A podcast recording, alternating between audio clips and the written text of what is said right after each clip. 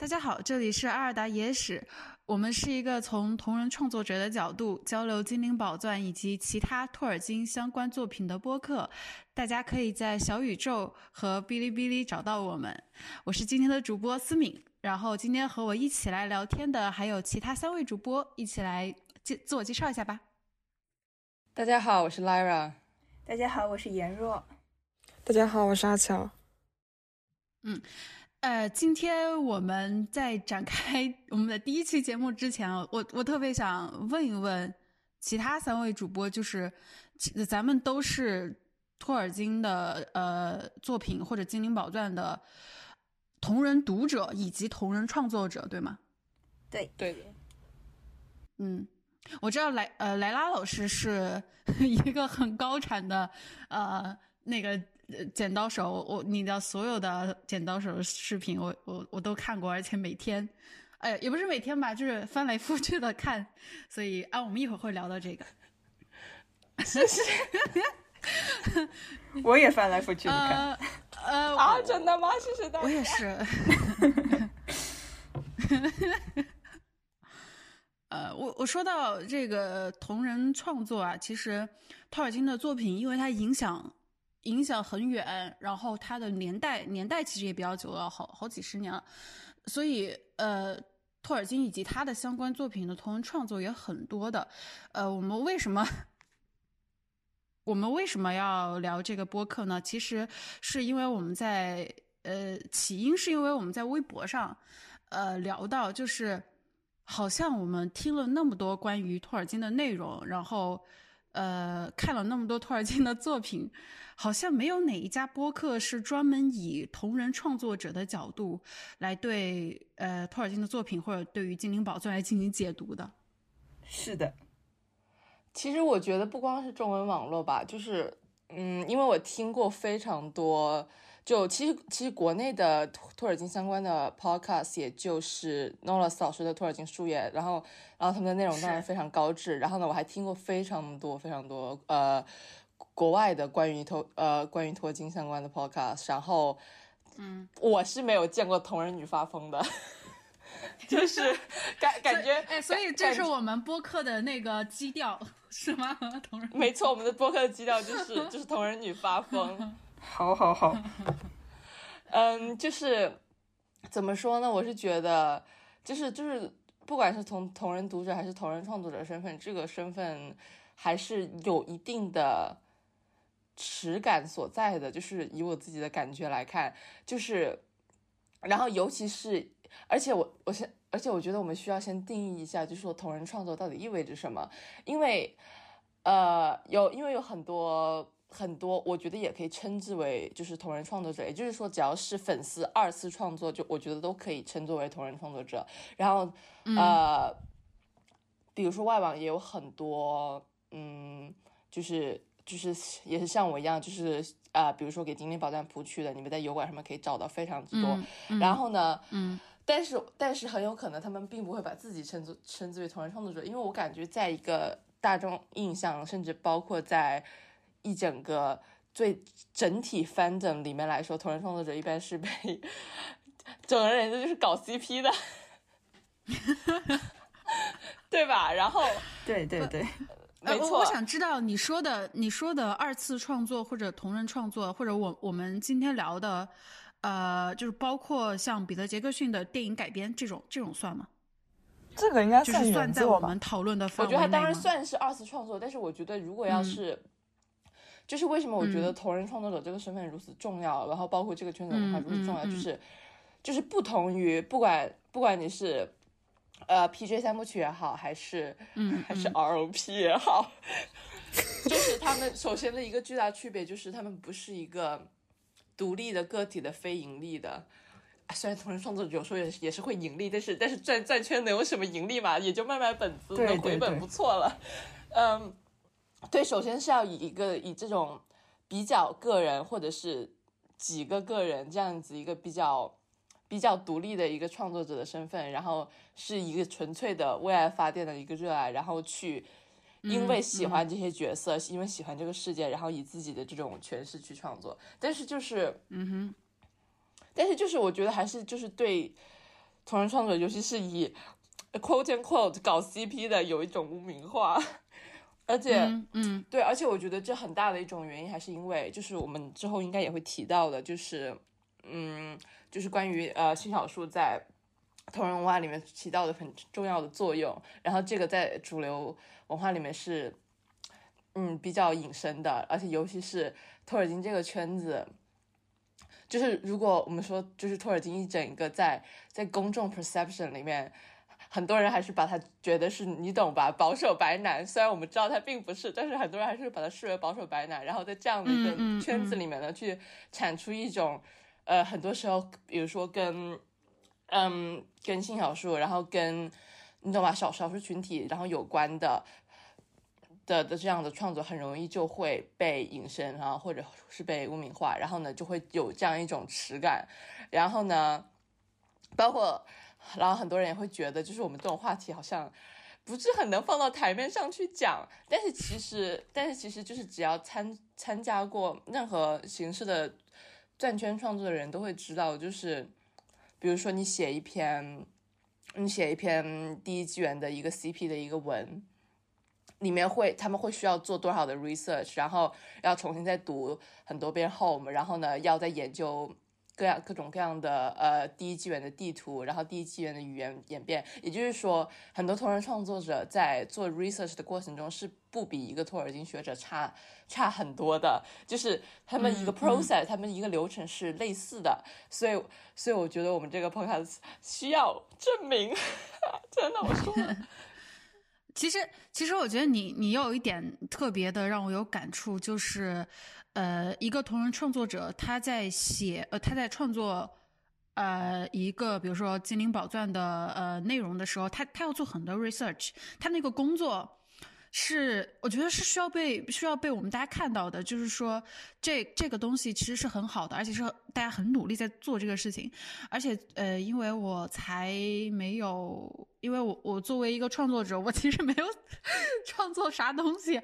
呃，几篇文吧，可能就，但我之前之前嗯，纯粹还是一个读者的时候，我还没有进行创作的时候，呃，我确实是通过同人创作来。我通过同人创作来来去对呃《精灵宝钻》的角色以及各种设定有了更加深入的一些一些理解。就是说，我觉得，呃，同人创作其实也是打开我们读者的一个一个窗口吧，就是引引引导我们进入进入到这个世界的窗口。对，就其实关于这个问题，我有非常非常多想说的。首先，我我要告诉大家。我是因为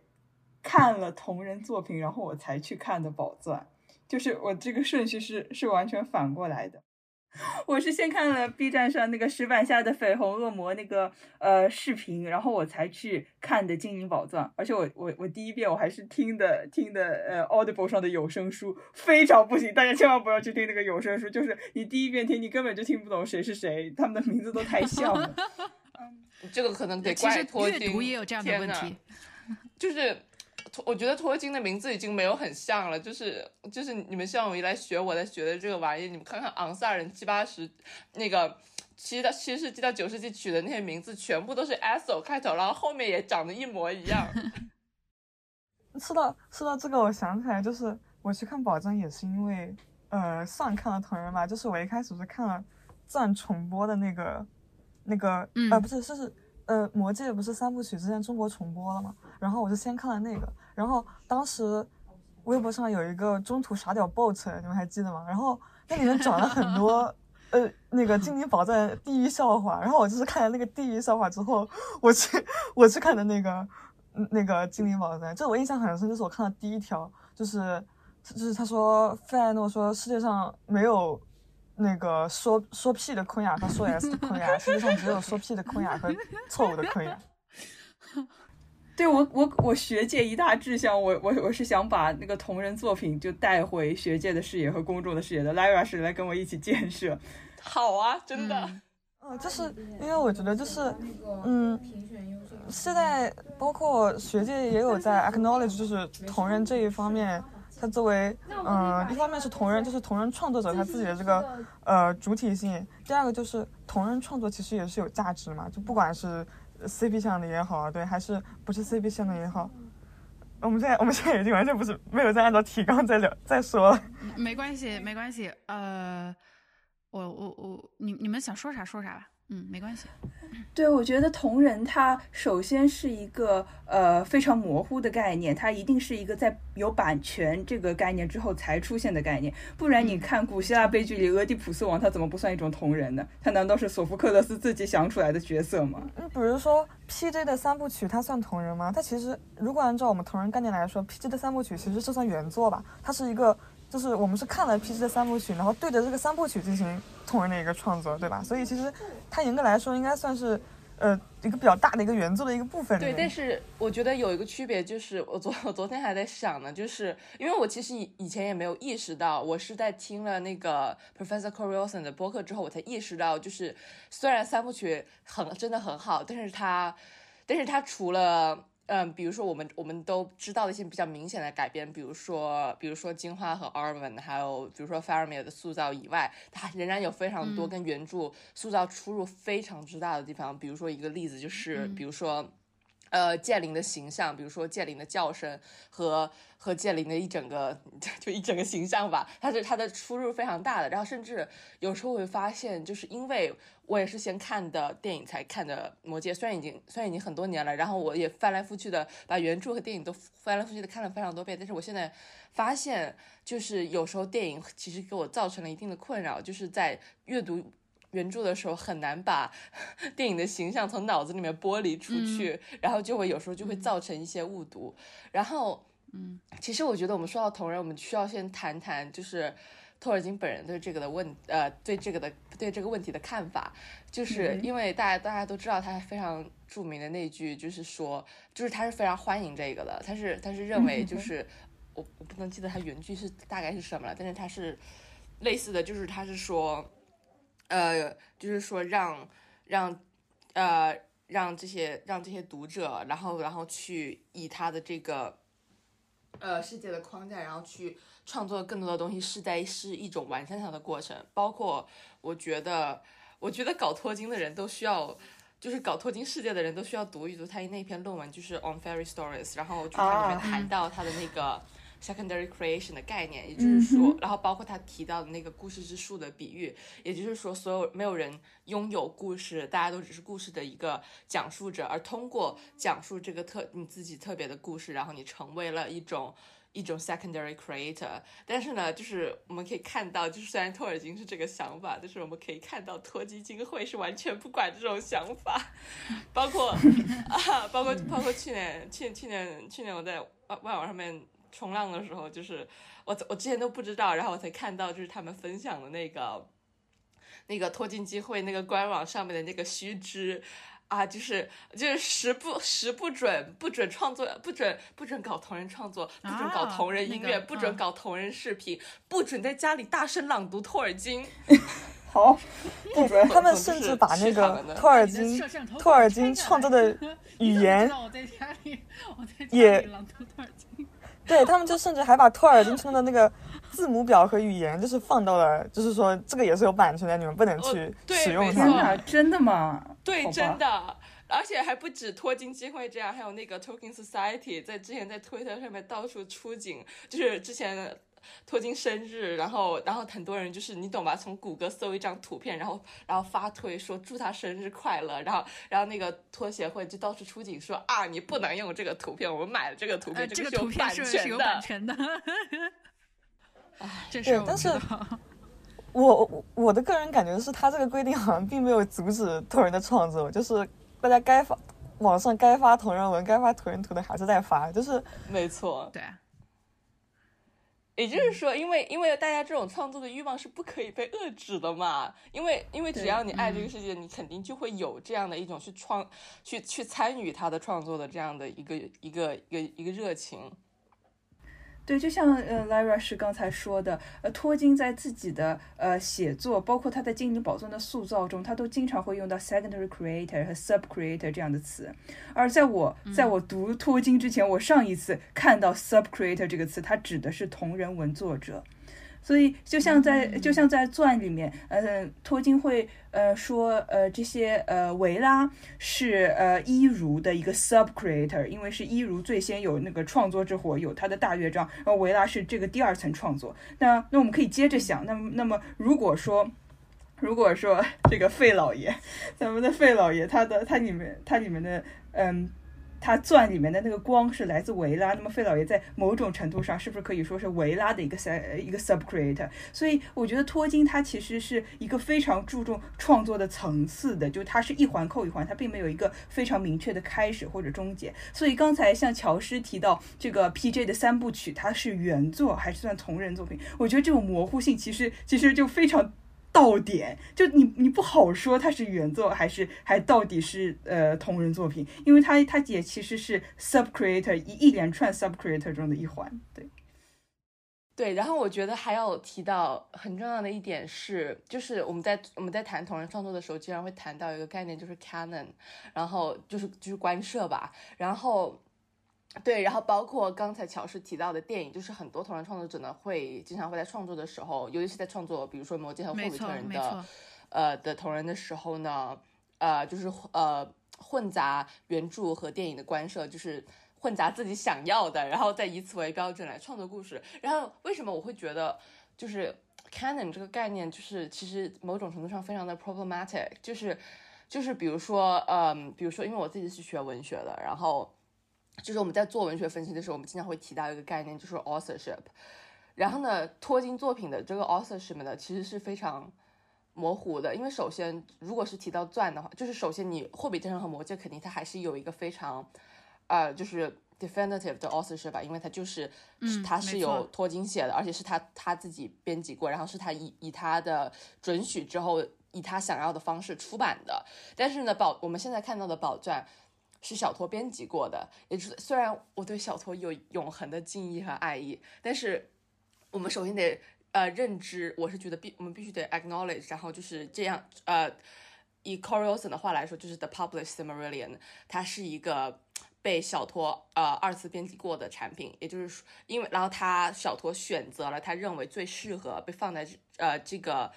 在这个浩大的中州历史里面最。最适合主流的呈现给公众的版本，因为大家都知道，就大大家读过后面都知道，就是宝钻里面各个情节都有好多个版本，然后他选择了这样一个版本，然后来呈现，然后包括，然后然后包，然后甚至包括小托自己都在后面承认，他这个编辑并不是完美的，比如说，呃，他没有给这个宝钻加上一个叙事框架，而他在后面一里面的后面一的前言里面说，他当时应该给他加上一个叙事框架，然后包括。我自己比较不满的一点，就是他其实，在 Public s i m r 里面省去了很多女角色，然后他都只在 Home 里面才有提及。也就是说，我们在谈到作为同人创作者，然后呢，因为大家在作为同人创作者，大家都经常会对所谓的 Canon 它有一定的权威性，然后仿佛就是这个 Canon 是比我们的同人创作更好的，也就是更权威的一种故事的解读。但是其实并不一定，因为本身它的。本身托尔金的作品里面就有非常多不同的、不同层次的 canon，呃，不管是他，比如说，呃，比如说从你想宝钻的文本历史，你从从 Lost Tale 再说到最后的呃七十年代的 Public m a r i l i o n 里面都都有太多个版本，所以我是觉得同人创作者很重要的一点是，呃，acknowledge 这一点之后呢，然后再以自己。最想要的故事的方式，然后去创造，然后呢，我们就会得到非常多个不同版本，但是都同样精彩的故事。嗯，就是嗯，刚刚我们说到就是 PJ 的三部曲，包括 包括那个大地之环也好，就是这一些某些意义上是原作，某些意义上又是同人的作品。它呃这些作品包括有一些就是非常非常有名的同人的呃文章或者说图画，它有的时候甚至会反过来影响我们去。影响我们一个解读原作的一个过程，就比如说，其实我们很多就是同人圈里面感觉大家都非常非常喜欢的，或者说或者甚至是得到了一个公认的一些观点，它有时候是不一定是出现在宝藏这个书里面的，它可能是在 H O M E 的某一个笔记里面，或者说只是那个在或者只是某一个版本的一个编辑啊，但是他可能因为被某一篇特别有名的文写出来，然后这个设定就被广泛传播，然后甚至被大家广为接受，然后这个要反过来影响了我们解读原作的一个这么一个角度。就比如说小熊的辫子里有有金丝啊，这个其实并不是书里提到的，对吧？它其实是在那个后面的一个笔记里提到的。嗯嗯，但其实我觉得这个可能是，呃，同人创作者的他自己的一个解读，或者他自我情感的一个代入。其实说到这个，我我特别有一个例子，我我印象特别深，是我我想想啊，我第二次吧，第二次还是第三次读宝钻的时候，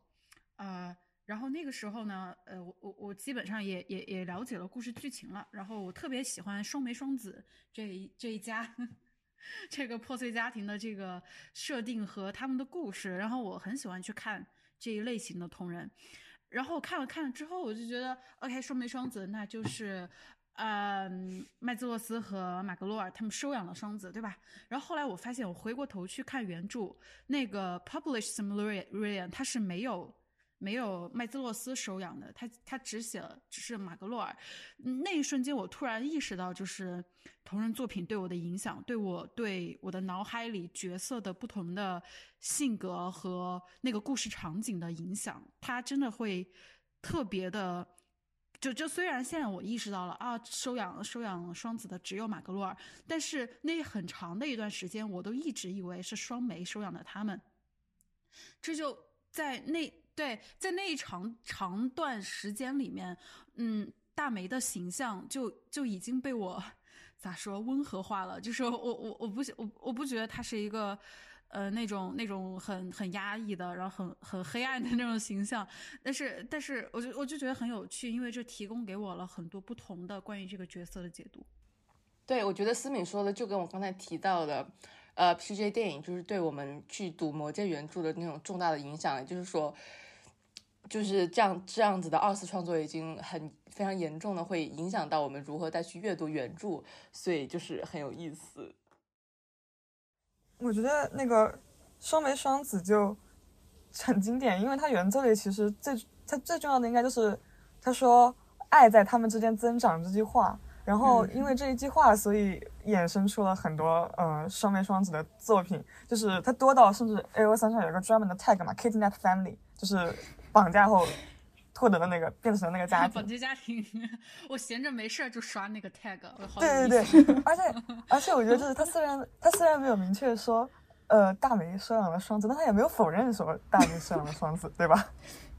没有，其实，在早期版本里面，大梅确实收养了双子。早期版本是大梅，然后晚期版本又改成了二梅。但是谁说早期版本一定比晚期版本更不权威呢？这都是他写的呀，对呀，都是托金写的。对，但这个里面就有很大的一个自由创作的空间，就是呃，同人创作者在写双白双子的时候，我是选择把一方塑造成一个主要的父母，还是说他双方都是那个是男的父母这个角色？因为毕竟大梅在同人里的广泛的被接受的身份是男妈妈嘛，对吧？没错。思明老师，你看双眉双子，你有没有看我写的《苦月亮》跟《失心国王》？没关系，我就提一句，请把链接发给我，谢谢。对我，我觉得就像就像呃，拉瑞是跟思敏老师刚才都提到，他其实这个 canon 它这个概念在就是一个呃非常。呃，problematic 而且 questionable 的概念，它其实不仅仅是呃，现在像是这种所谓亚文化和同人同人文化里面，它是一个很 problematic 的概念。它到呃呃 modern 后期，它的它在整个文化场里，就关于 canon 是什么东西，它就是一个它就是一个就是让让大家争吵不休的事情。对，我觉得就像来老师刚才说的，嗯，就是呃，作者之心未必然，而读者之心何必不然？嗯。嗯，只要你拿起了笔，或者你拿起了画笔，或者任何 或者剪刀，或者任何东西，你就是一个创作者。然后你并不会呃比老托或者小托对于诠释这个宇宙与嗯少一份底气或者之类的。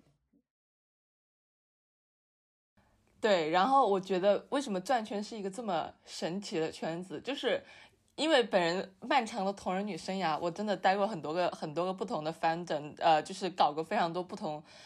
乱七八糟什么作品都有的的相关的同人。然后为什么转圈让我就是就是我觉得只能说 amazed 来说，就是。而且我觉得这个不是只有我这么想，就是我之前还听那个应该是玫瑰书吧，然后也是说，就是说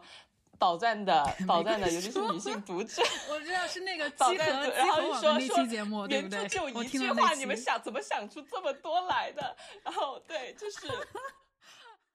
就是就是宝钻的读者。而且宝钻的同人就是宝钻同人创作者任务非常艰辛，就比如说让我想一个，让我想一个，想一个，想一个 pairing。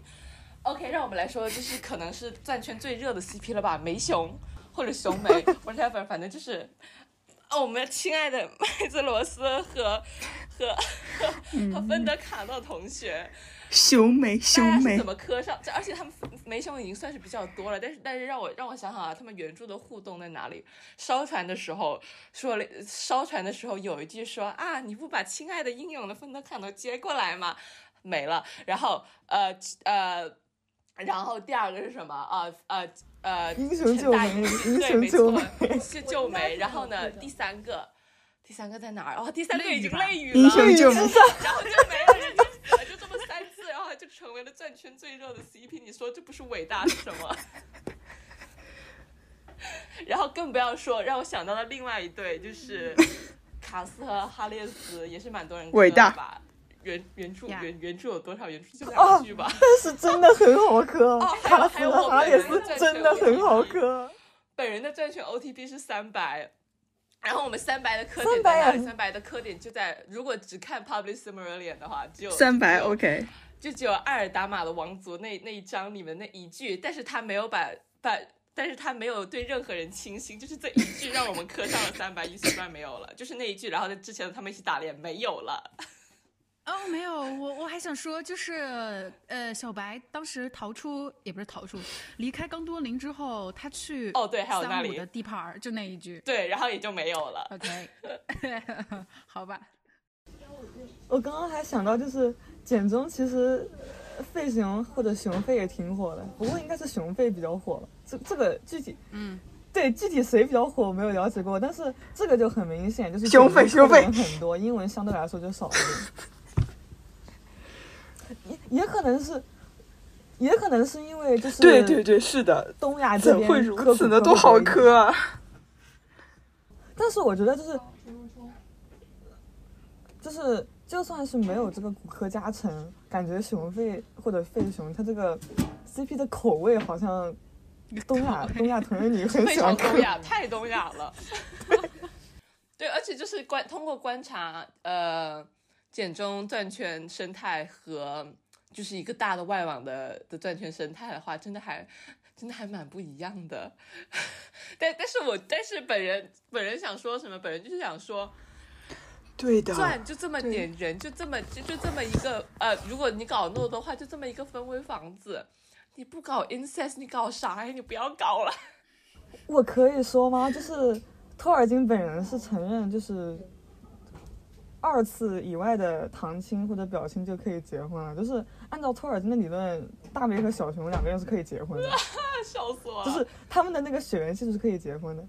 嗯。就是，嗯，我可能是简中互联网唯一一个磕 FF F 三 P，然后磕的如痴如醉的人。就是 A O 三上红牌上有六篇这个 CP 的文，就中中中文里面啊有六篇文，然后五篇是我自己写的，另外一篇是一个，另外一篇是一个、对啊是个大乱交。哇，我真的是，巨香啊，老师！我感觉好像 FF 因为 FF 太火了，大家都不带弟弟玩，这个对啊，大家都不带弟弟玩，怎么会这样？你们的金发狗狗怎么不要？弟弟好明明惨，就是很多人很多人在芬罗德玩，但是就没有人在就是菲纳芬玩，就是为 好香啊，老师。是 这就是子如父吧？可哎，能你们你们知道那个那个梗图吗？就是我常常因为不够变态而无法加入你们，可能因为他是直男，有可能因为他是唯一一个直男。OK，对。然后，如果说要从学术角度为 为 shape incest 证明的话，就是呃，引用我教授的话来说，所有世十九世纪的所有世界的文学，大家都对都对 incest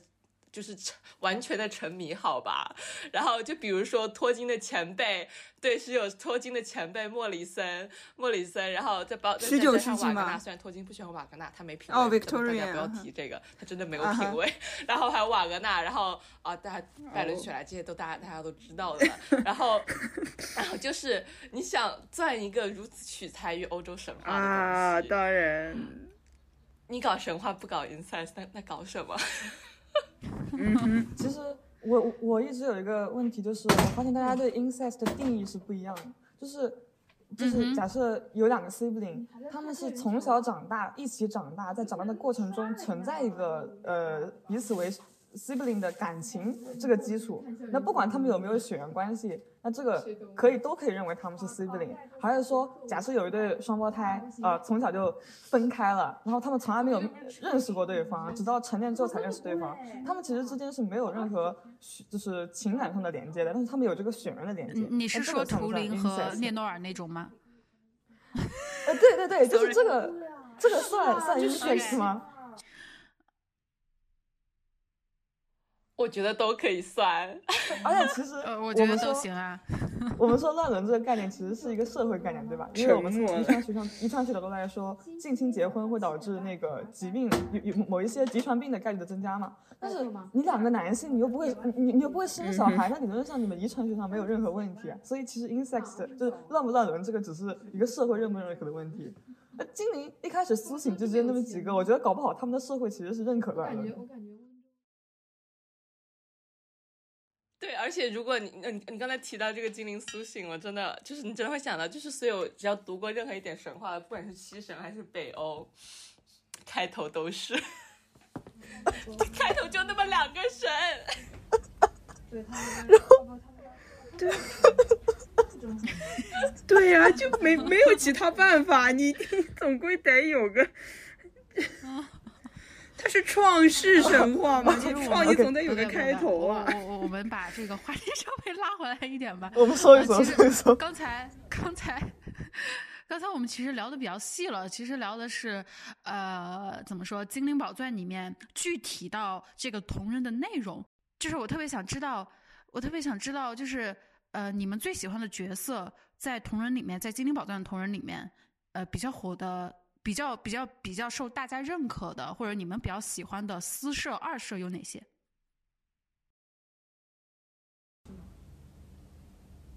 二美耍双刀算吗？我也不知道这是什么时候火起来的。我感觉简中好像很火，我但我不知道外网外网其实火不火。然后我觉得双刀应该就是霍比特电影，然后火了起来，因为双、哦霍比特电影真的好多双刀。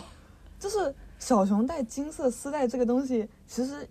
确实是笔记里存在的，对吧？他只是应该说他是被同人发扬光大的。还有那个那个老师，哎，我忘记那个老师，就是那个很厉害的画水彩的那个老师叫什么？我还买了他的画的，就是他画的那个大美是短发的，这个也很，对对对对对，阿尔达第一大美理发师。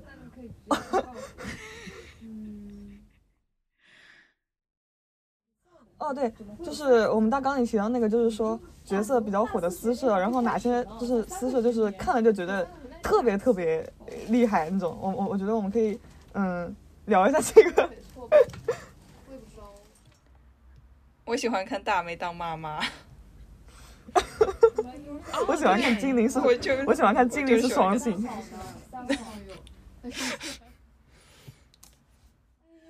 哦，我想起来，我很喜欢一个私设，就是在精灵的，就是我很喜欢一个设定，就是在精灵的社会里面，那个头发它是有很强的，一方面是呃性方面的意义，另外一方面是就是它作为一个个体的一个自尊和就是一个 decency decency 的一个意义，就是然后所以割头发这件事就可能某是某种意义的自残，就特别特别色。我觉得这个啊不一定要是宝钻意义上，因为其实就是在割头割头发是羞辱这件事情，就是在人真实的人类历史里面也有很多，所以嗯嗯，的确很像，太像了好吗？对发性恋，好吧，在此再次谴责 ROP。就是对精灵来说，头发可能是某种意义上的嗯第二性征，就是求偶的时候，大家就会互对对相看头对，发光提到这个。我我想起有一次我看的一篇文里面写的是，呃，对精灵来说，呃，只有只有最最亲密的人才能给你编头发，因为编头发对他们来说很非常的来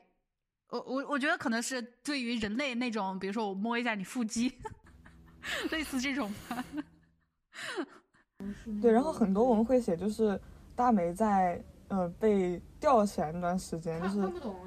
把头发剃光是作为一个羞辱的一个行为，不好意思，作为一个羞辱的行为去出现的，就是可能是我个人比较喜欢看这种 拖车碰吧，就我看了很多这种各种各样的割头发，不好意思。哦，对，我还看过一个脑洞，说的是，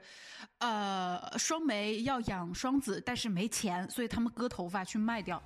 哦，我当时看到这个设定，我觉得好好残忍，好难过呀！哎，我心又揪起来了。就因为我能，我能想象出，就是双梅为了双子去，比如说打猎啊，或者或干什么干苦力啊什么，我我我觉得都还好。就你跟我说双梅为了养双子去割头发，我真的有点受不了这种这种。确实中途 方听，我的天呐。但是但是我确实看过不少，就是我我觉得，我 sorry，就是你说有挺多人爱写双梅为了双子就是卖身。不过割头发这个就很方听，就是对对对，就是特别中土方听。这好像好像喜欢这个设定的人还挺多的。那但是也不能。哦，还有一个就是为什么我觉得很心疼呢？因为可能是因为啊，风威的名字里面有头发，我猜呃就是 在我在我的脑海里面，可能为什么他的名字叫毛毛呢？就是可能因为他头发好看吧。嗯，就是就像你刚才说的头发。头发对于精灵来说是一个非常代表着他们自尊的一个东西，呃，所以而且而且你你们家族的这个家族之长对吧？风威，你他的名字里面就有头发，是他是是精灵或者说是风威家族一个很重要很重要的一个自尊的自尊标志性的一个象征。然后啊，我真的很难过，这双眉纹 这个头，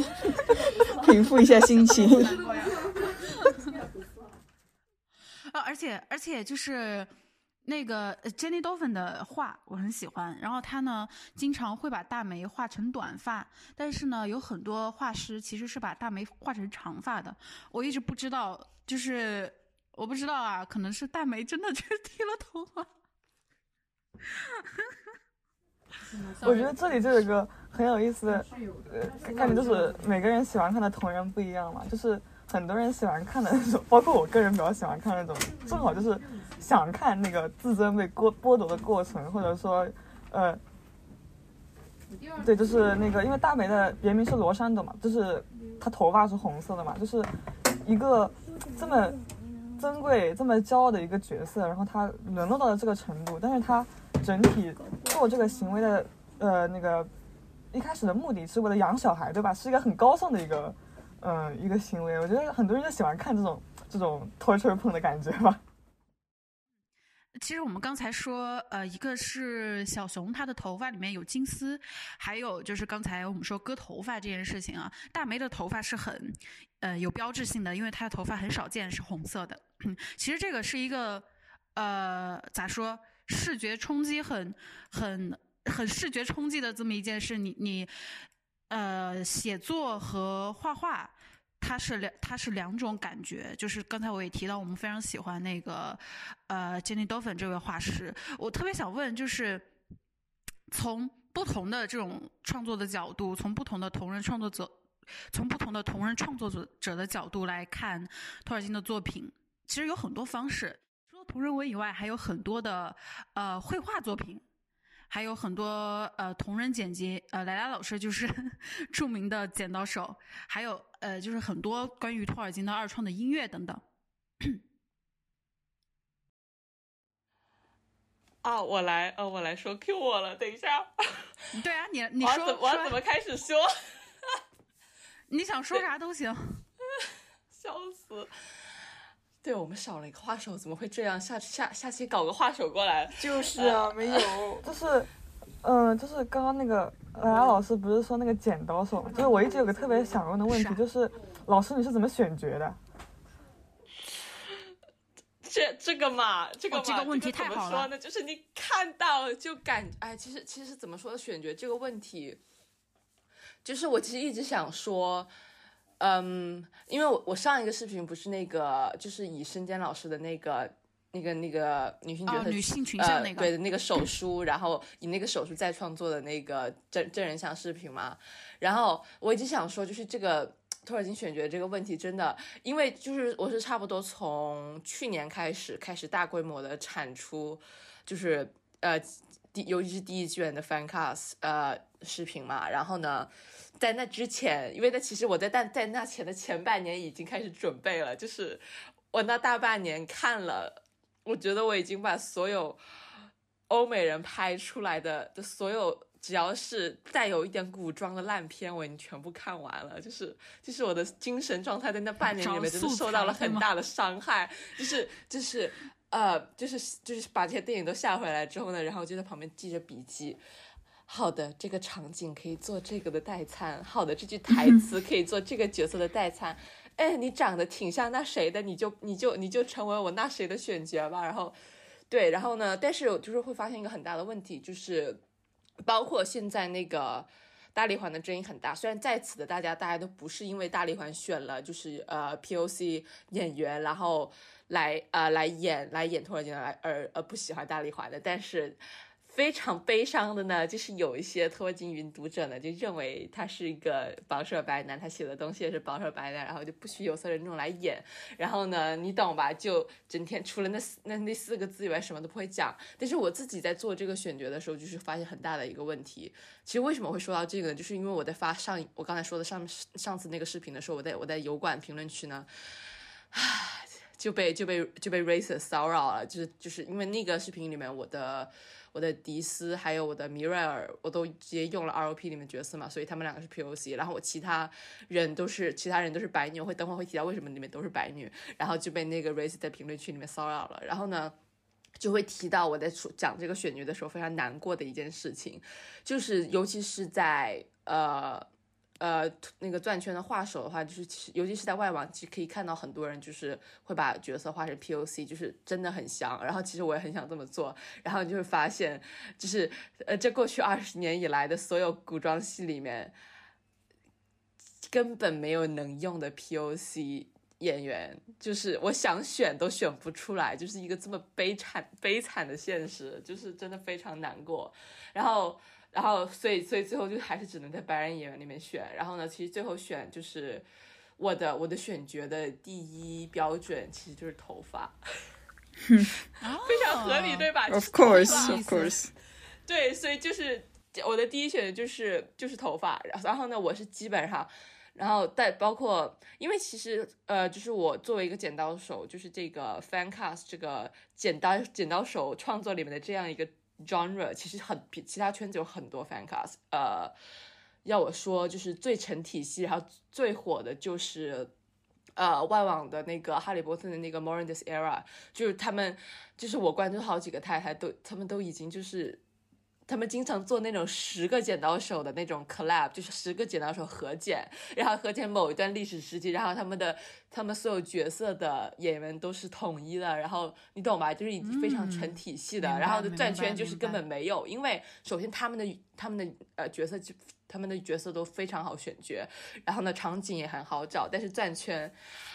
我就想知道我要上哪找红色长发的古装男演员，我找不到啊，托景。所以最后我就变成，我就基本上只是以头发颜色，然后我来选角，然后呢，我然后呢，就是经常看我视频的就会知道，我很多很多本身是男性角色，我都最后都选了女演员，就是精灵有什么性别？精灵没有性别。然后对，然后就是，然后呢，我一些角色演员是比较固定的，比如说我的我的大美，因为我的大美就是用的是那个。Britannia 里面的那个红发的那个女主，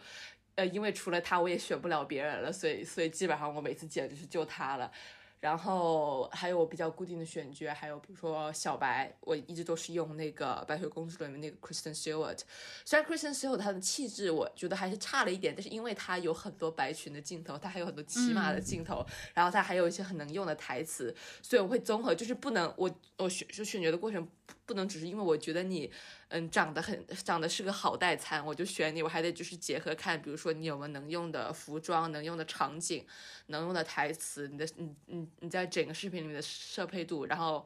适配度，我都不会讲话了，适配度。然后，然后呢，我然后呢，我会也会根据就是不同的视频主题来做调整，比如说，比如说，如果我我剪一个比较小规模的一个一个，比如说一个 CP 视频，比如说，比如说，比如说，比如说我上次剪的赤安。呃，因为我剪过很多次赤安，我的很多不同的视频里面都剪过赤安，但是我现在说的是我之前剪的一个一个女童的赤安，然后就是那个视频里面就只有赤安，就是一个以 CP 为主的视频，然后呢，我就会我就很高兴的就选了那一对，呃，就选了那两个女演员，然后因为他们两个的场景非常之多，然后呢，他们可以撑起我那一整个视频。但是我在之前在做一些，比如说女性群女性群像里面提到赤安的时候呢。我就会我就会选另外一个演员，因为那个演员基本上就只有那一个镜头能用，就只有那一个镜头能用。然后呢，我就刚好这是一个群像视频，我就只需要那一个镜头，然后就这样就很方便。然后比如说费诺的演员，我最常用的我最常用的费诺演员是那个呃法版的波吉亚的的男主，呃，因为就是。我觉得他气质 OK，然后他有很多能用的台词，然后包括他有很多穿红红色衣服的镜头。但是呢，我最近在剪的一个的一个新项目是一个呃诺多诺诺多出奔时的一个视频，然后呢，里面基本上费诺就两个镜头吧，所以呢，我就我就用了很多其他的钻圈剪刀手用的那个的的一个选角，就是呃夜访吸血鬼电影版里面的那个班德拉斯的那个的那个的那个。长得就非常非常舒板，而且是黑色很长的头发，然后包括一个红色袍子，就是那个那个镜头就基本上只有只有两分钟的镜头，然后也没有几个能用的，然后刚好我这个出分室里面，我这个出分室里面就只需要奋斗出现两次左右吧。哦，这么这么一说好像很奇怪，因为因为但是主要是因为我是一个出分室的群像，所以它就只用出现两次，所以就是我会这样子不同的调整，然后就是主要是剪刀手真的很痛苦，因为。就是如果是文手或者画手的话，就是你们基本上，因为剪剪刀手本次是一个二次创作的更二次创作，因为我需要去收集素材，因为我自己没有办法拍这些，我自己也不太可能去做这些的特效，所以就是我得还得在就是现有资源上面做很多的很多的妥协，然后呢，然后哎，最后总之就是拼接吧，然后。尽可能的在一个二次二次创作里面，然后能做到一个尽量贴合原著和我自己想象的东西出来。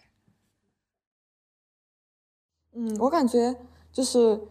转圈的 fan cast，一个是刚刚说的那个是夜访吸血鬼的那个男演员嘛，就是我觉得那个演员气质就还蛮符合费老师的气质的。还有一个好像还挺多人喜欢用本巴恩斯的那个镜头去带小熊。对对，呃，本巴本拉斯我也经常用，就是作为小熊，就是，但是其实我对它不是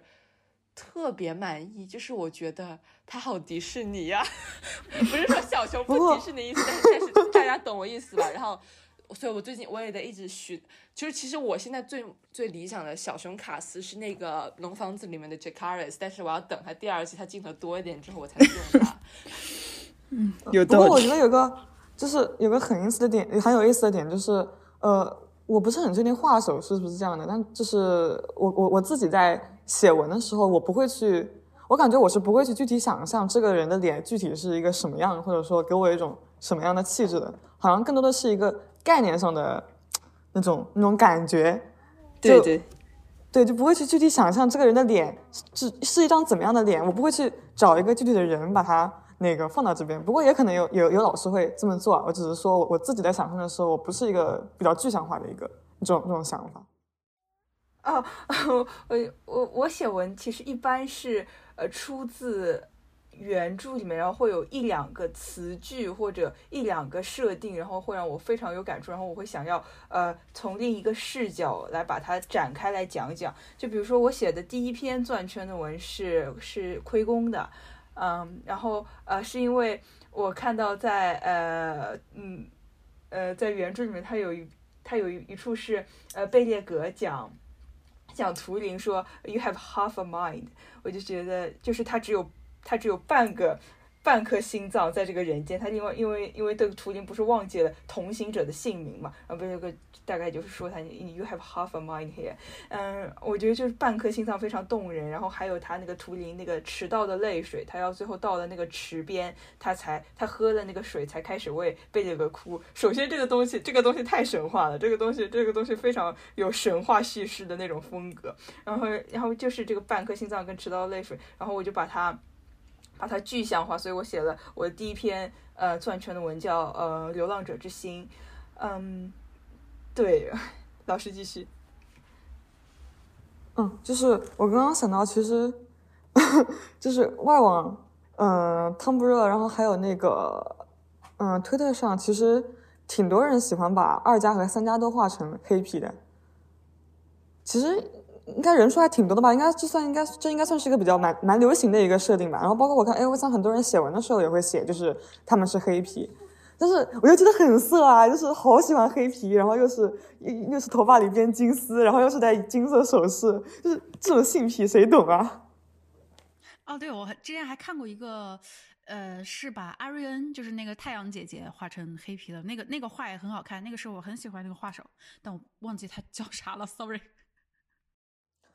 嗯，然后我还想提一点，就是，嗯，我们刚刚在讲，就是写写写手在创作一篇文的时候，很有可能是从某一个句子或者说某一个某一句话里面，然后去写一篇文章出来。不过我觉得有时候可能就是文字表达出来的，只是或者说一张画、一个视频表达出来的，只是我们对托尔金的概念的这个世界的一个想象的某一个部分，或者说某一个角度，就在我们的大脑里面，我们为这个东西。它我们想象的，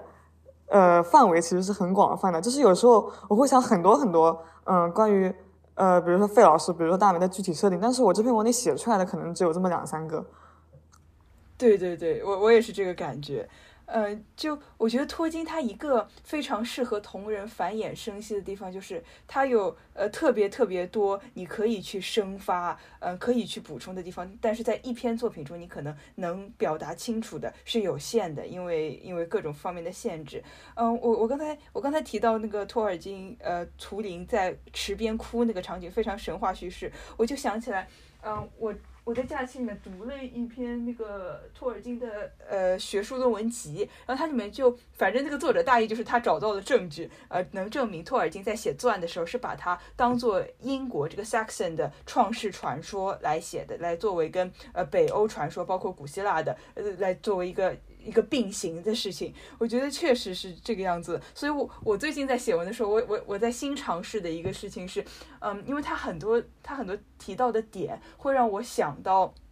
想到中国的神话，嗯，和和其他。一些历史方面的故事，所以我一在一篇双眉的里面，我就试着把那个失心国王的事情，呃，拉到这个双眉的叙事里面去。然后，呃，包括包括像米瑞尔，他作为一个纺织者，我我我我最近在想做的一件事情是，我想把他跟织女的那个神话呃串起来，就是他作为一个纺织者和命运女神的丝线，呃，包括包括像呃呃《Odyssey》里面那个佩涅罗佩和他的织机，我觉得就他他有特别特别多，你可以。去探讨其其中隐含它其中隐其中的隐喻、隐藏的连接的地方，包括我还想写一个关于费诺里安妻子跟跟射日后羿射日之间的一个一个关系。我跟我就想命运女神把这七个太阳一个一个射下来，就会会非常有趣。对，然后我觉我觉得言若说的特别好，就是但是但是我觉得要先说哈，就是所谓英国神话这个概念，我觉得。就是我，就是我觉得学这学学界应该也一致认为，就是他其实后期已经抛弃了这个想法，就是没错没错，更多的是在 Lost Tale 时期。但是我觉得，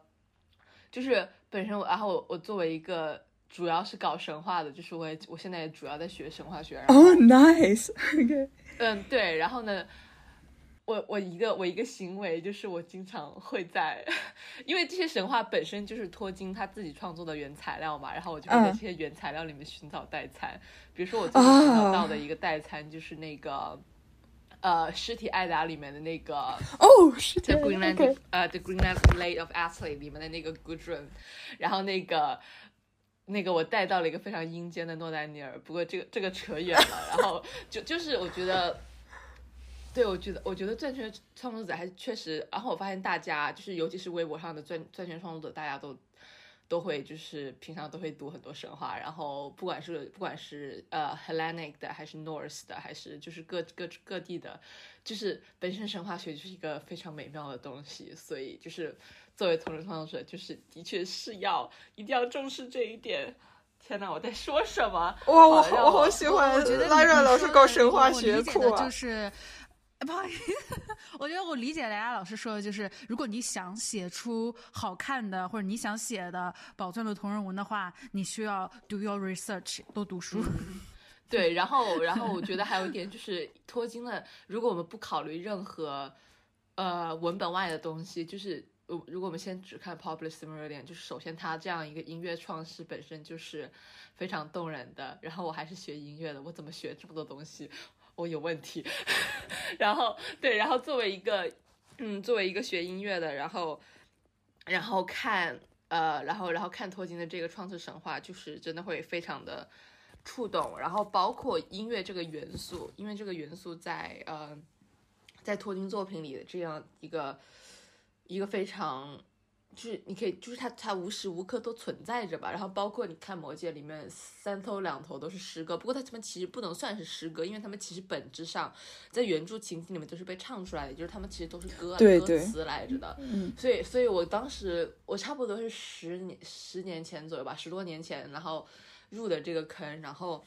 然后当时虽然当时我还不太会自己写歌，但是当时我就特别就是想听到。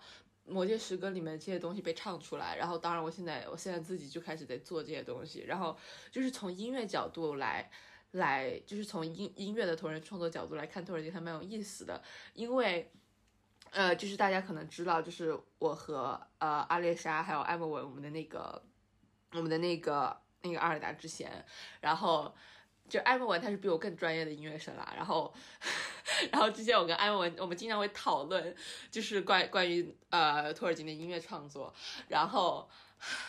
然后包括托尔金他自己本人的音乐的态度，然后当然我们两个我们两个音乐生一致得出的结论就是，托尔金在此事上没有发言权，因为他五音不全，真的，他包括就是托呃托金他呃他生平里面授权过的那个。可能大家知道的那个那个乐谱集，就是那个呃，The Road Goes Ever On and On 的那个那个乐谱集，那个谱子那个谱子看的我这是啥呀？然后你知道吗？托金还不喜欢瓦格纳，他的音乐品味是什么？他不喜欢瓦格纳，他不喜欢瓦格纳。与此同时，他把自己的作品授权给那个谁写出来的那个不知道是什么东西的东西。真的扯远了，我这我这样子会被挂的吧？气死了，Rush。真的，真的，真的啊！你想，托金祖上还是做钢琴的，伊迪丝还是弹钢琴的，就是那个那个什么 TCBS 的那个 Christopher 也是作曲家。托金你怎么没有音乐品味的？但是他但是他写的概念上的音乐非常美，所以我觉得就是，就是就是交给就就是交给二次创作者就好了。然后呢，包括 没有笑死我这话说的，然后就是包括呃。呃，已经可能超越了一点同人的等级，因为他们这些都是已经发表了唱片的，因为因为因为因为托金的主题在在音乐界真的，尤其是金属啊，然后包括呃 pagan metal 还有 pagan folk 里面的这些影响真的非常深远。就是这个，其实我们之前在那个托尔金的书的那期节目里面提到过很多案例，就是大家可能也听过很多，就是。以托尔金的作品为灵感的的乐队，还有还有音乐人创作的作品，比如说，我觉得可能在圈内最著名的就是那个，比如说 Onuf，然后还有 Lin Arabos，然后他们写的这音乐都就是真的非常之美，然后我觉得就是能完全的体现就是文字无法表达的东西。嗯嗯，说到音乐，就是因为我觉得就是。在托尔金的世界里面，呃，精灵宝藏里面，音乐是一个很重要的部分。一方面，呃，我们的世界就是由一个大乐章构成的。然后另一方面，就是二梅她这个角色，她作为一个伟大的歌手的角色，她在整一个宝藏的故事框架里，她承担的一个角色是，嗯，一个目睹者，一个参与者，但她同时也是故事的叙说者。就是歌和音乐是讲述世界的一种方式。我觉得托尔金里面这个概念特别浪漫。其实我自己的二次同人创作的话，我除了写文之外，之前还受到，呃，去年八月份，八月份八月几号忘记了，反正是去年夏天，呃，应该是云奇老师他们做的一个企划，嗯，就是用汉服来 cosplay，呃，《精灵宝钻》里面的角色，嗯，我受到他们的这个呃灵感的影响。我我自己也做了一个二梅的 cosplay，但是我做做的不好啦。我我我我特别想谈谈这个事儿，因为呃，这个 idea 在我看来非常惊艳。嗯，呃，因为汉服这个东西，它其实跟我我们的传统文化是不，因为汉服这个东西其实是来源于我们的传统文化，我们对我们自己文化生长出来的这样的一个东西。呃，但是它可以用来去跟宝钻做结合，我觉得这个非常妙。就是，嗯，刚才莱拉老莱拉老师还有我们刚才也提到，就是呃，会有一些人说，就是嗯，有有色人种对于呃精灵宝钻的角色的演绎是怎么怎么样的，会有这样的质疑的声音。但是，嗯，你去看这些老师们 cosplay 的作品，我觉得。我觉得我我自己是不太赞成这种，嗯，就是 就是呃，你是什么肤色，然后你就可以或者你不可以去去阐释托尔金。我觉得这这可能是我们今天为什么要很重视同人这个做这个这个形式这个这个行为，因为同人的本质就是 what if，就是如果如果他是。呃，中式想象，如果它是中国的传说，如果它是由不同的人种来饰演的，以及以及等等，就是我们不能，我我我们不能去限制这个 what if，呃，包括之前我看到一个很厉害的一个剪辑，好几个就是，呃，他那个剪辑是也是那种 fan cast，但是他是用呃国内的很多。呃呃，男演员、男演员或者女演员，就是如果《精灵宝钻》它是一个，呃，比如说呃中国的武侠故事或者中国的神话故事，应该有哪些演员来演？然后选了很多的呃国内的男演员和女演员。By the way，呃，我心我心目里面其实最最最适合演风威的是那个尊龙，扯远了。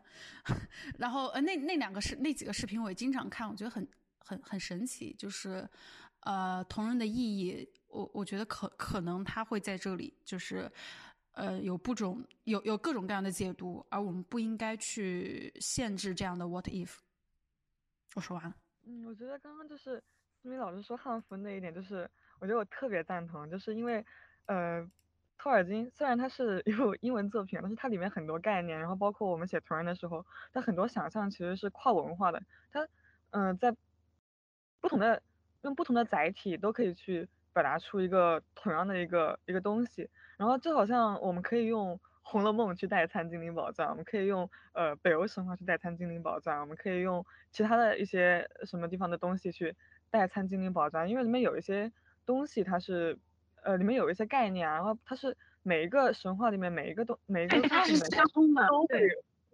它它共通的，你就好像你比如说那个命定的。就是《精灵宝藏》里面，我觉得它里面有有经常有一些 CP 啊，或者说有一些故事，它它表达出一个就是一种命定的悲剧嘛。就不管是贝利格和图灵也好，然后不管是呃呃贝伦和露西安他们的他们这个某种意义上的 H E 结局是露西安放弃了永生去达到的嘛。就是然后包括赤安也好，然后包括那个从托尔金不同版本的笔记里面，小熊是必须死在泪雨之战。这个剧情也好，就是它有一些，嗯，悲剧，它可能是命中注定的，可以这么说吧。但是，嗯，这些角色就是这一种遗憾性。然后，呃，但是我们在写同人的时候，有时候会写，就是说这个角色面对这些遗憾，他还是做出了一些想去反抗、想去那个抗争的一些东西。但我觉得这个就是很多故事里其实都会存在的这么一个，呃，存在命运和反抗命运的这么一个叙事。对，说到这个，我就想起来，嗯，我我在写那个图灵跟贝列格那篇文章的时候，我还特意去 去做了学术调查，虽然虽然对此没有什么没有什么用处，但是他就说一个这个悲剧中很重要的一点就是，嗯，图灵的悲剧一定不是因为他冒犯了黑暗的君王，因为他冒犯了格劳龙，所以这样的。这格劳龙在，嗯，格劳龙，嗯和这个黑暗势力，在他的悲剧中，他扮演的角色一定只是一个像。你小学被拎出去罚站，然后在窗口笑你的那种男生一样。就嗯，但是至于你最开始为什么会被拎出去罚站，会被跟你的其他同学分开来，这个跟他们是没有关系的。对，我觉得就是呃，托尔金他里面很多的一些悲剧性是非常宏大，然后非常值得写。就是嗯，刚才两位就是提到呃，宝钻里面的命运这件事情，就是其实我觉得这个概念，其实，在钻圈不管是同人创作者还是就是普通读者里面，经常会被误读的一点，就是呃，就是关于大乐章的这个命运，就是嗯，就是我觉得我需要提一下，就是对。呃，托金的他的一整个价值观、一整个世界观影响非常之深的那个中世纪哲学家就是波波艾修斯，然后呢，他的那个哲学的慰藉里面提到的那个关于自由意志的自自由意志的那个那个悖论，我觉得是就是在在理解宝钻的命运的这个主题，就是用托金原话就是 doom 非非常重要的，就是尤其是因为当然就是他。呃，宝钻里面对对于这个 Doom 的刻画最强烈的肯定就是在胡灵仔里面，然后呢，呃，然后呢就是，然后呢，因为你想他最后的最后的最后聂诺尔的遗言是什么？是是命运的主宰者终被命运主宰了，所以似乎是说的，所以他似乎传达了一种，就是如果你只看这段话，试图他似乎只是传达了一种。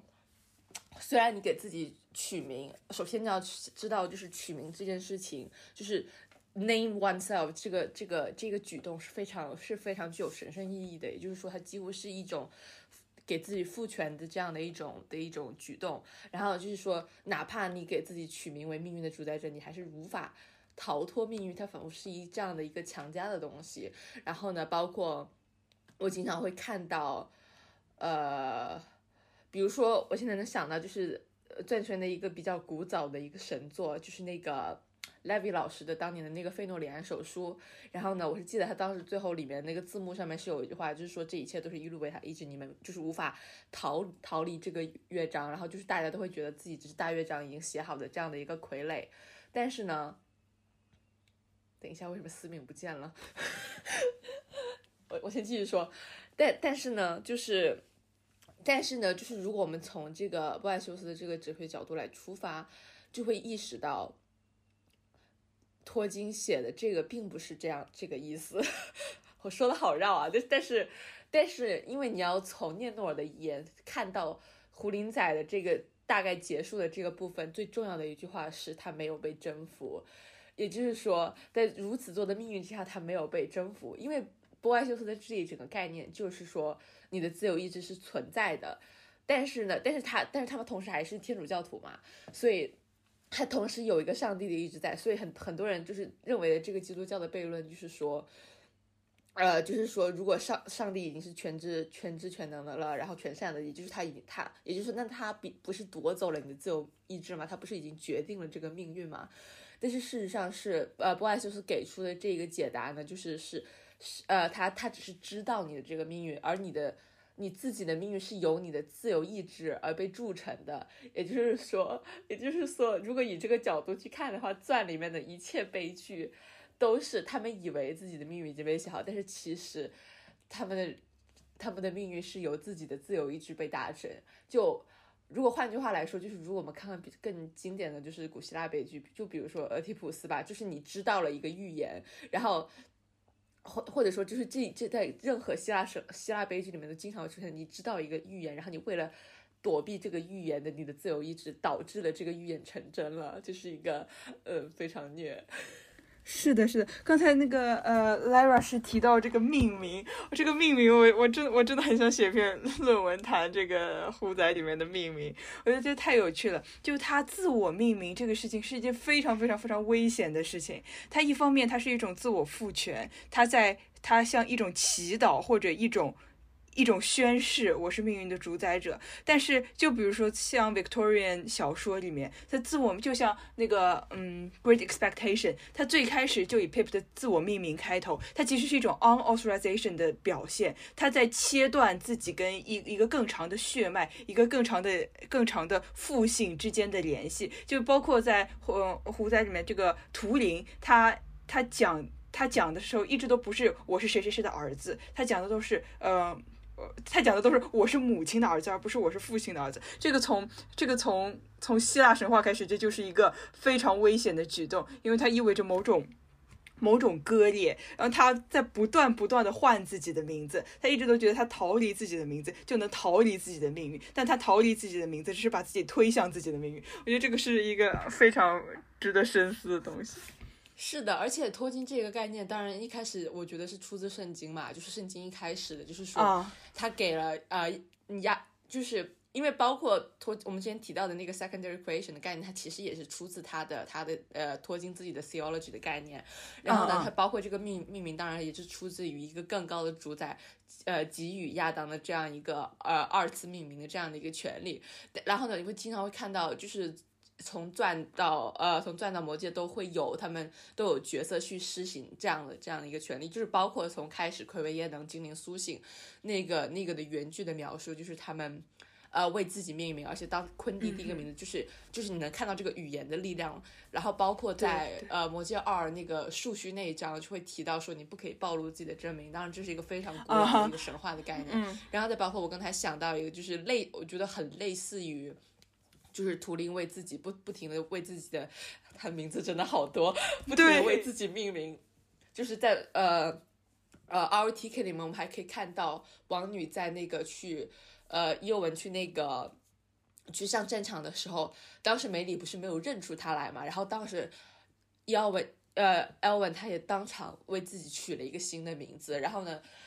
也就是说这个 naming itself is like giving oneself power，就真的。很喜欢，很会，我我一我一定会写出来的这篇论文，等下学期。嗯，刚刚提到就是，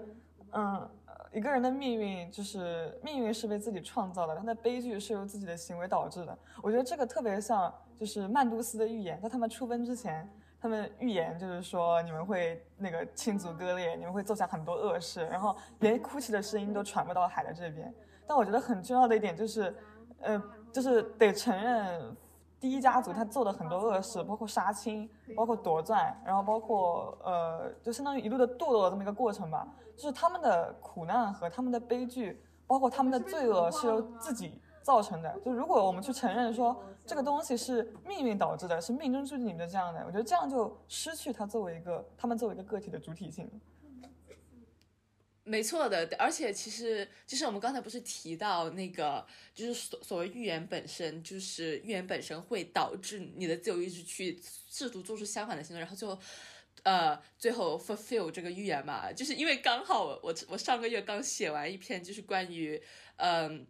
呃，关于关于 North literature、North mythology 里面的，呃，就是各种女占卜者的这样的一个这样一篇论文，然后呢，里面就会提到一点，就是。呃，就是为什么很多人会认为，呃，女占卜者是就是呃的的 vol 呃，如果是用原词就是 the volos，呃，就是尸体爱霞的第一首诗，就是你就会看到奥丁和这个女占卜者进行一个关于世界命运的谈话。然后为什么会觉得他们是邪恶的？就是因为，就是因为去问这个预言的人，或者是说被迫听到了占卜者预言的人会。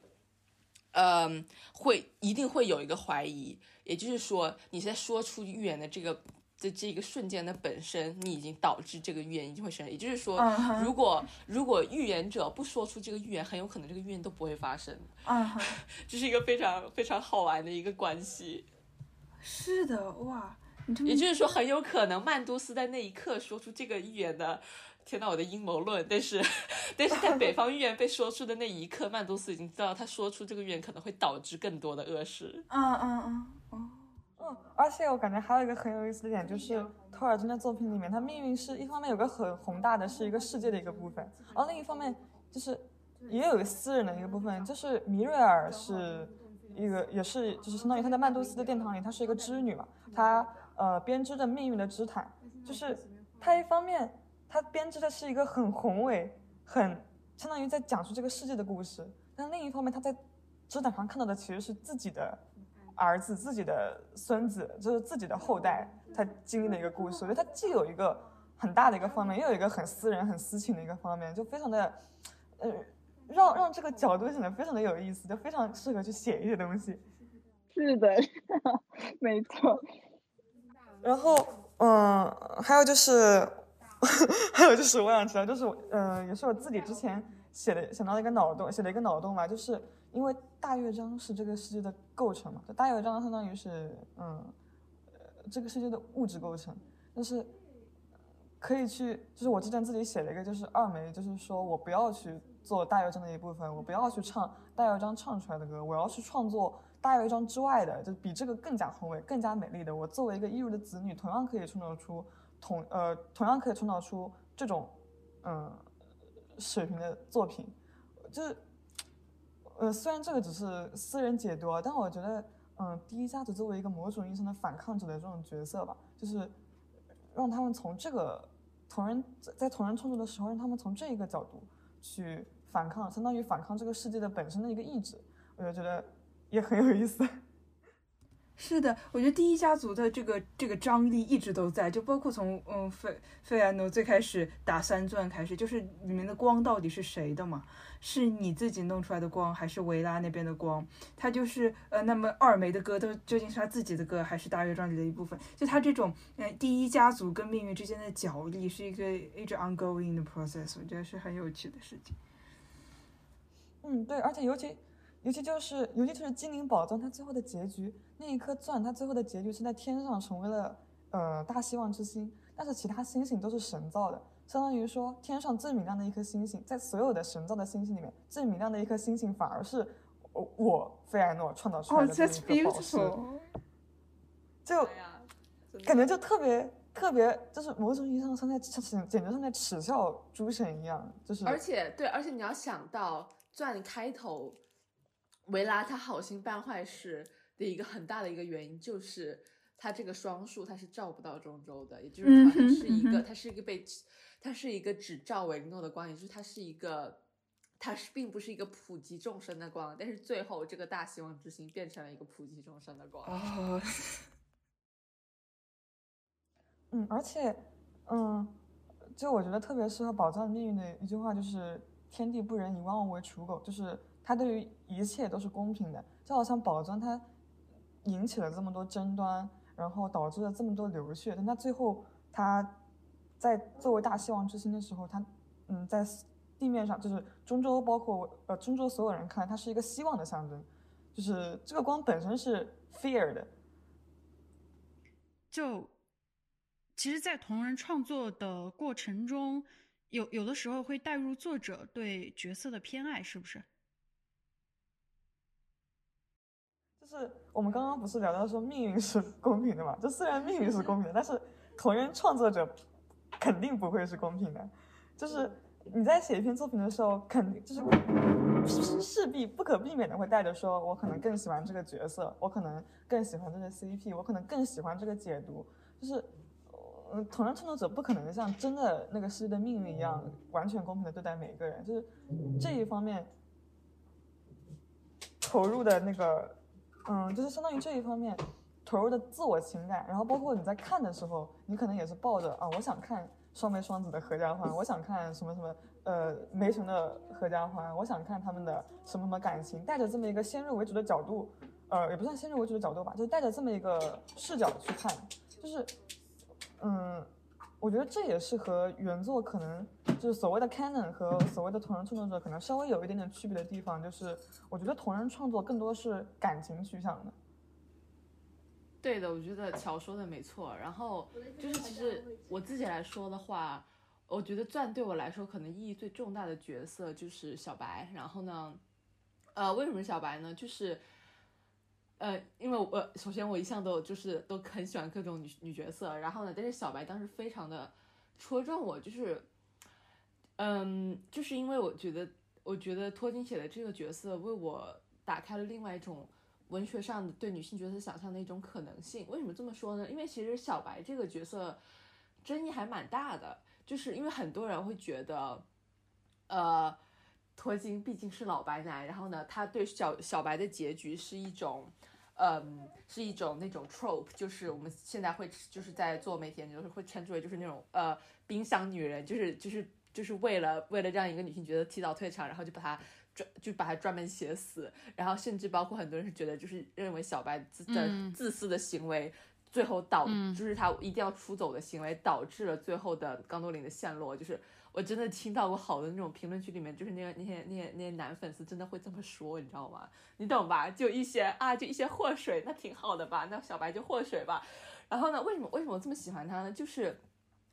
呃，我当时非常喜欢，我应该是在 Loft 上面读到的一个老师对小白这个角呃故事线的一个分析，就是他认为是，也许它可以是一种就是呃托金对奥德赛的一种女性想象，嗯，就是包括他在呃那一章里面那句 not holding unwilling，就是我们可以看到，就是呃小白这个角色上面有如此多的情感上的一个爆发性，然后他他他是他对一个自由的，就是纯粹的自由的这样一个概念式的追求，然后甚至包括最后要以以自己的死亡来。以自己的死亡来追求这样的爱和自由，是一种让我真的觉得这个角色情感上的爆发性，真的让当当时让我非常的触动，包括就是触动了我一个非常私人私人的感情。然后呢，然后呢，包括就是我真的很喜欢看呃，这篇作者里面写小白跟各种各样角色的情感上面的互动，然后甚至我就一直都觉得小白就是他是一种，因为他只穿白的嘛。然后呢，然后就一直会让我想到狄金森，因为狄金森也是他基本上就是，尤其是他晚年就是只穿白的。然后他的他为什么只穿白呢？就是因为就是白色在很多人的概念里面呢是就是一种纯净、一种呃纯洁的这样的一种代表。但是在 Emily Dickinson 他的他的概念里面，他是认为白色是最最炽烈、最热烈的一个的一个颜色。嗯，然后甚至包括我们可以看到。呃，白色这个颜色在在托金笔下，在那个魔戒一里面，你会看到那个甘道夫和萨鲁曼的辩论里面，就是谈到这个白色所拥有的这个可能性，它由白光折射出的不同的可能性。然后我觉得这种东呃这种东西，我都在我都在我都在 a r i s 这样一个在钻里面，已经算是很早就退场的一个角色上面，我都看到了。然后然后对我就是我会永远爱他。嗯。其实莱拉老师提到这个，他对小白的这个解读，我我特别有感触啊，因为我也有类似的感觉吧。就是当我在感觉米瑞尔这个角色的时候，他他比小白退场时间更早。嗯呃，我对米瑞尔其实没什么印象，因为呃在。那个出版的《吉林宝钻》里面，他他的戏份实在是太少了，呃，所以我对他没什么印象。但是后来在我做嗯调查或者因为因为我正在写一篇文稿，呃，我在做更多的研究之后，呸，我在做我在做了更多的阅读之后，发现，呃，其实，在《Home》里面的，其实，在中州历史里面的米瑞尔真的是一个非常可惜的角色，因为他被删掉了好多。重要的对话场景以及他的选择，就我之前在听一个播客节目，那个那个节目是呃几个几个几个女性，还有还有就是他们在读《精灵宝钻》，他们一章一章的读，然后然后有他们的一些 reaction，还有一些 review，嗯，他们在读到米瑞尔这一章的时候，呃，他们在读到米瑞尔这个这个片段的时候，他们就啊。啊就是我们又又迎来这样一个女性角色，就是她，她这么早，她这么早就死去了。对不起，我刚才可能没有没有收收进去这句话，录音可能有点问题。OK，呃，就是我之前看到，就我之前有一个，就我之前听到一个播客节目，然后那个播客节目呢，就是呃几个读者在读出版的那个《精灵宝钻》，然后他们读到米瑞尔这一章的时候，他们就觉得米瑞尔好像是那种，就是。呃，为了为了接下来的剧情，为了接下来的特别是男性角色的塑造，所以米瑞尔他就 kind of 选择了牺牲，或者或者他他他他就已经被，就是就好像是他的死亡是一个铺垫，就是他的死亡不那么重要，重要的是他的死亡带来的，特别是给男性角色带来的呃影响。以及对后续的更重要的历史事件的影影响，呃，然后，然后他们就觉得很失望，就觉得啊，米瑞尔这个角色这个塑造不过如此。但是其实不是这样的，因为在读到，呃，在读到中州历史里面关于米瑞尔的片段的时候，你会发现，呃，米瑞尔他的死亡，呃，首先并不是真的死亡了，他的灵魂去到了曼都斯，在曼都斯他有很多选择。他有很多对话，然后他所揭示的这种关于死亡和命运的这种哲学问题，呃，是非常非常值得我们去我们去我们去阅读的，但是就是 就是被被很多人都忽略了吧，就是米瑞尔这个角色，你会看见，呃，就像刚才莱拉老师讲到的，就是我我们不能我们不管从哪个角度，不管从哪个角度都不能说，因为这个角女，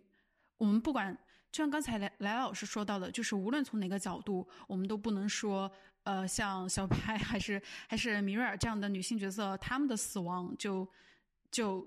就是怎样怎样，而是我们可以看出，呃，哪怕是他们选择了死亡，我们也是可以看出一种一种勇敢追求自由与爱的勇气的。比如说像呃，其实让我特别感动的一点就是米瑞尔她的故事，就是她在呃死亡之后，她他跟风威有一场对话，然后他跟风威说，就是。嗯，因为英迪斯接受了他所抛弃的，所以英迪斯有我的爱。就是米瑞尔看的，米瑞尔是爱英迪斯的，因为哦，我真的觉得那那一段真的非常感动。我不知道为啥，就是这这种这种呃，米瑞尔他的情感，他的选择，在我看来是非常动人的。所以，所以我我我我我不是很赞同呸，在我看来是非常。在我看来是非常感人的，包括后面呃，米瑞尔选择复活之后，他选择他没有回到自己的族人中间，而是选择去呃威瑞的殿堂去呃编织做他的编织，然后把芬威家族所有的历史事件编织到织锦中，然后他又一直这么做，一直去做这个呃历史的怎么说记录者吧，嗯嗯，然后他就一直。把自己的这种怎么说，他的灵魂吧，放到他的艺术作品里面。我觉得，呃，米瑞尔这个角色，我读到这些片段的时候，我真的非常震撼，非常感动。嗯，咋说呢？就像刚才莱拉老师讲到的，就是，嗯，其实有很多解读。其实这个角色，其实很多的精灵宝钻的女性角色里面，其实都有非常非常多的解读。嗯，而且我觉得米瑞尔这个角色，她我觉得她特别动人点，就是她是出于自我自由意志选择我要离开这个世界，她不会因为我对丈夫、我对妻子的爱离开，我也不是，她也不是因为我对那个丈夫和妻子的爱，呃，丈夫和 丈夫和儿子的爱留下，就是我是出于一个完全自我的意志，完全在自由的选择下去选择离开这个世界，然后顺着这个，对对对对对，就是顺着这个就可以讲到，就是说。贝亚纳罗这个角色，他不愿意承认母亲的死亡。就是我觉得，费埃诺这个角色里面，他很重要的点就是他有一种非常强烈的自私的欲望。某种意义上，他是一个自私的创造者，就是他希望他的母亲留下来，尽管他的母亲是出于自我意志离开的，他希望把这个光保存下来。就是，嗯，这一种展示自我，这一种某种意义上来说，是他的目的可能是。有点出于自私的这么一个意图，但是他这个结局，他结局他并不是自私的，因为创造这个行为并不是自私的，创造出来的作品，他作品一旦创造出来之后，他就不是自私了。我觉得这个，嗯，就非常，就就这个对比就非常有意思。之前我们的讨论其实也有提到，就是我们经常会用一些呃代餐去。去带就是 同呃《精灵宝钻》里面或者托尔金的作品里面我们喜欢的一些角色，呃，大家曾经有过什么样奇妙的代餐吗？嗯，我觉得很有意思的点就是，简呃中文互联网好像还蛮喜欢用《红楼梦》和《精灵宝钻》去做比较的。哎，我也 特别喜欢用这个，就是 它整一个一个就是一个非常繁盛、一个非常恢宏。庞大的这么一个家族，然后到一个倾覆，最后到一个落得一片白茫茫、真干净这么一个命运的一个过程，哇，特别特别，就是特别契合宝藏的那个风格。然后还有很多，就是特别有很多老师喜欢用芬罗德志冠去带那个宝宝玉，把自己的那个玉拿出来摔了，一口虎摔那命根子。而且还有就是用，也不叫代餐了，可能叫挪用吧，就是关于。呃，贾宝玉在林妹妹和薛宝钗之间的，就就挪用到大梅和二梅一起，小小。为什么早知他俩我就不来了，是吧？为什么不能大家愉快的生活在一起呢？你和加入你和我他们呀你和他都是我的翅膀。呃我我其实特别喜欢这个代餐，嗯，我我之前还嗯发过一个图片，我觉得这句话特别有意思。这句话是贾探春说的，他说他在呃《红楼梦》里面有这样一句著名的台词，也非常适合宝钻。他说：“可知可知这样的大族人家，若从外头杀来，一时是一时是杀，一时是杀不死的。”必须先从家里自杀自灭起来，才能一败涂地。哇！谢谢那个探春同学为我们总结了精灵宝钻的主题。啊，我之前用那个李贺的诗带过宝藏，因为他有一些诗就是有那种很，嗯，很很有鬼气的那种感觉。就是他写过一句“恨血千年土中碧”，然后我当时就想了，就是说那个在那些呃战役的战场上，那个土地被鲜精灵的鲜血完全染红的时候，那种那种什么感觉？我就觉得这他。代餐它不一定是完全一模一样的，比如说这个觉得这个角色长得很像他，或者说这个剧情特别很像那个，而更多的是一种感觉上的契合。我感觉 不会说话。对我拿 Shelly 带过费埃诺，虽然我我这篇文后来没有写出来，但是雪莱他的他的一个在诗里面那种至纯至善至美和费艾诺呃做三钻的那种工匠之情，我觉得是有共通点的。而且雪莱他这个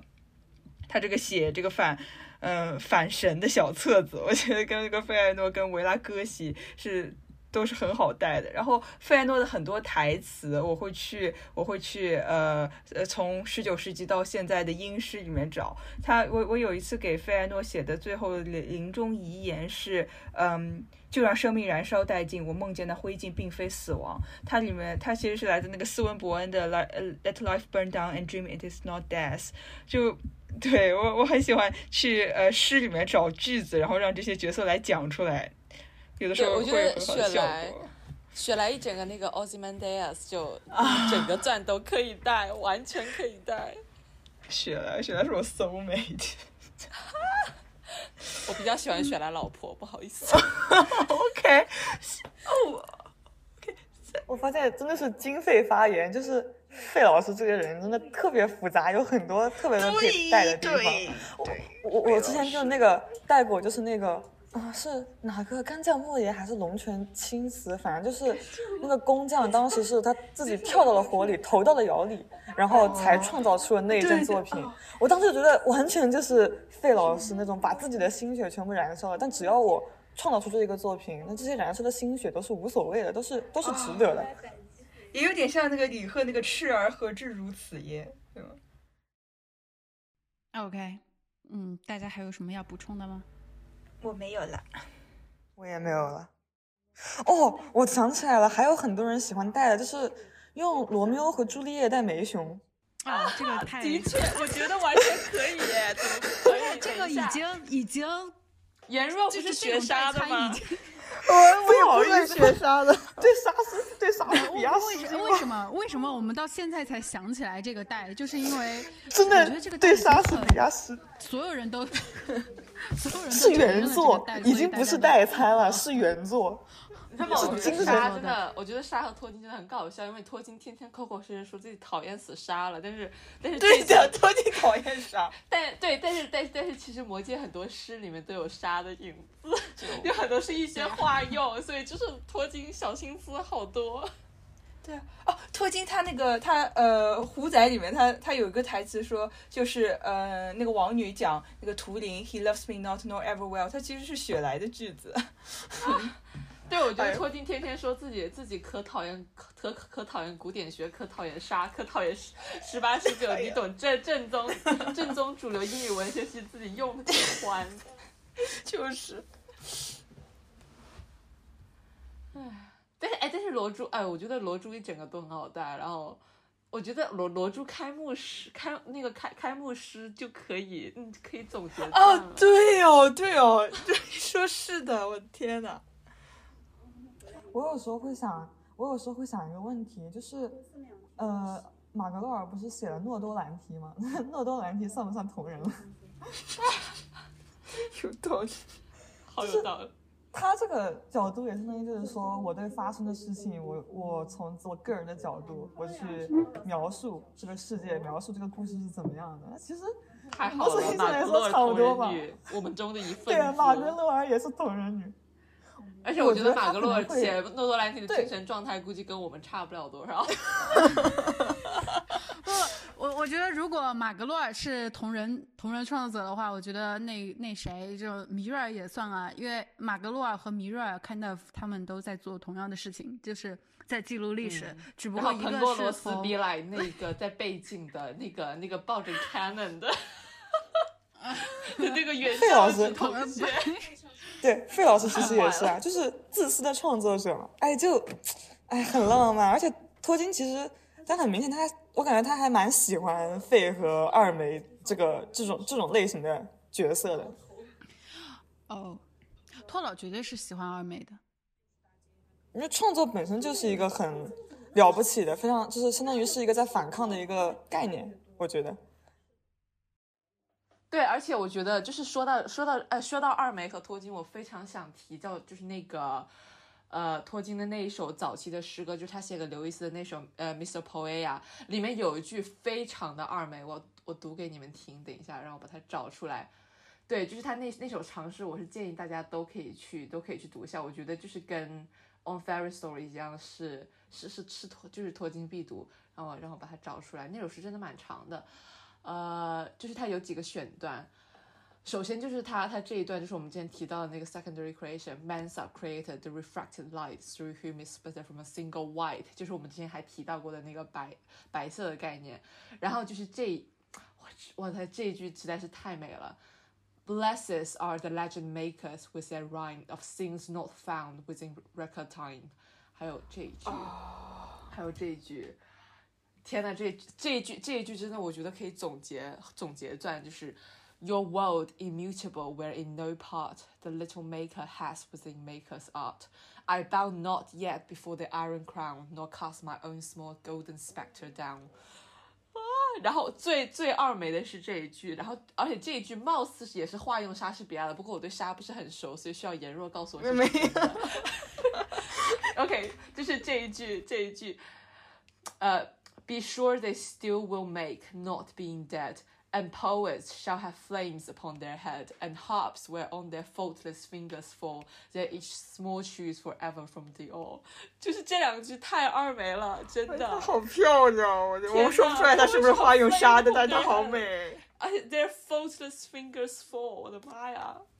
啊，创作者是 faultless，faultless finger，我听说的，不是我说的。哦。哎，我发现大家都就是阅读量都好大。 我发现大家读的书特别 bread and butter，bread and butter。是，我跟莱尔斯都是。对，其实我们今天都是作为呃托尔金的粉丝，作为同人创作者来聊一聊，就是从从同人创作者者的角度来看《精灵宝钻》以及托尔金的相关作品。我相信我们今天聊的肯定不能涵盖所有我们想说的话，更不可能涵盖所有的托尔金的同人作品。那还有很多可以解读的角度，我们也非常想要去聊一聊。嗯，不过今天时间有限，我们可我们可能会在下一期或者以后的节目中来给大家慢慢的展开。好的，今天的发疯就到这里，那谢谢大家。今天的发疯就到这里，谢谢大家。拜拜，谢谢大家，记得记得订阅我们的节目哦，阿尔达也是订阅，是耶，